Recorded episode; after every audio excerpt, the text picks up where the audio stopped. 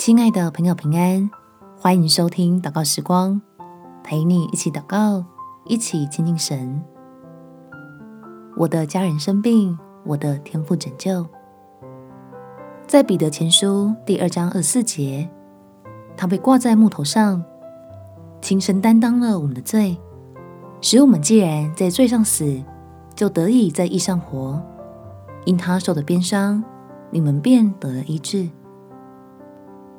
求神给你我信心，在家人需要的时候，成为能够连接属天祝福的管道，让我们所爱的家人认识爱我们并赐下安慰与盼望的神。我们且祷告：天父，求你因着慈爱赐下平安，拯救我的家人。让我们在危难中，因着认识耶稣基督，借着他的救恩，使我们的生命得着医治。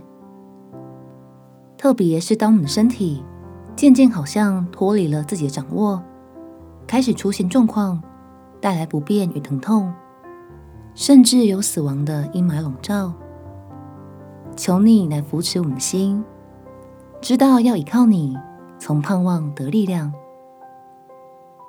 让我们能够借着恒切的祷告，叫里面的信心比恐惧更大，好叫我们能够欢欢喜喜的度过风浪，以基督的福音为我们的保障，见证你医治大能施行在我们身上。